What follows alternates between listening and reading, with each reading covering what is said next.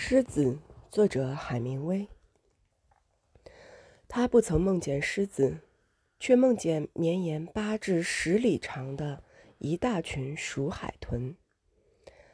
那正是交配时期，它们跃入高空，又落回原来跃起时留在水中的漩涡。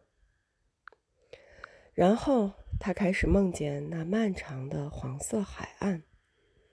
又看见薄暮中第一只狮子来到岸边，接着别的狮子也陆续来到。他把下巴靠在船头的木板上，大船迎着路上吹来的晚风，泊在岸边。他等待更多的狮子出现，感到欣然。月亮已上升多时，可是他继续做梦。大鱼也继续平稳地拖行，而小船便航进云洞里去。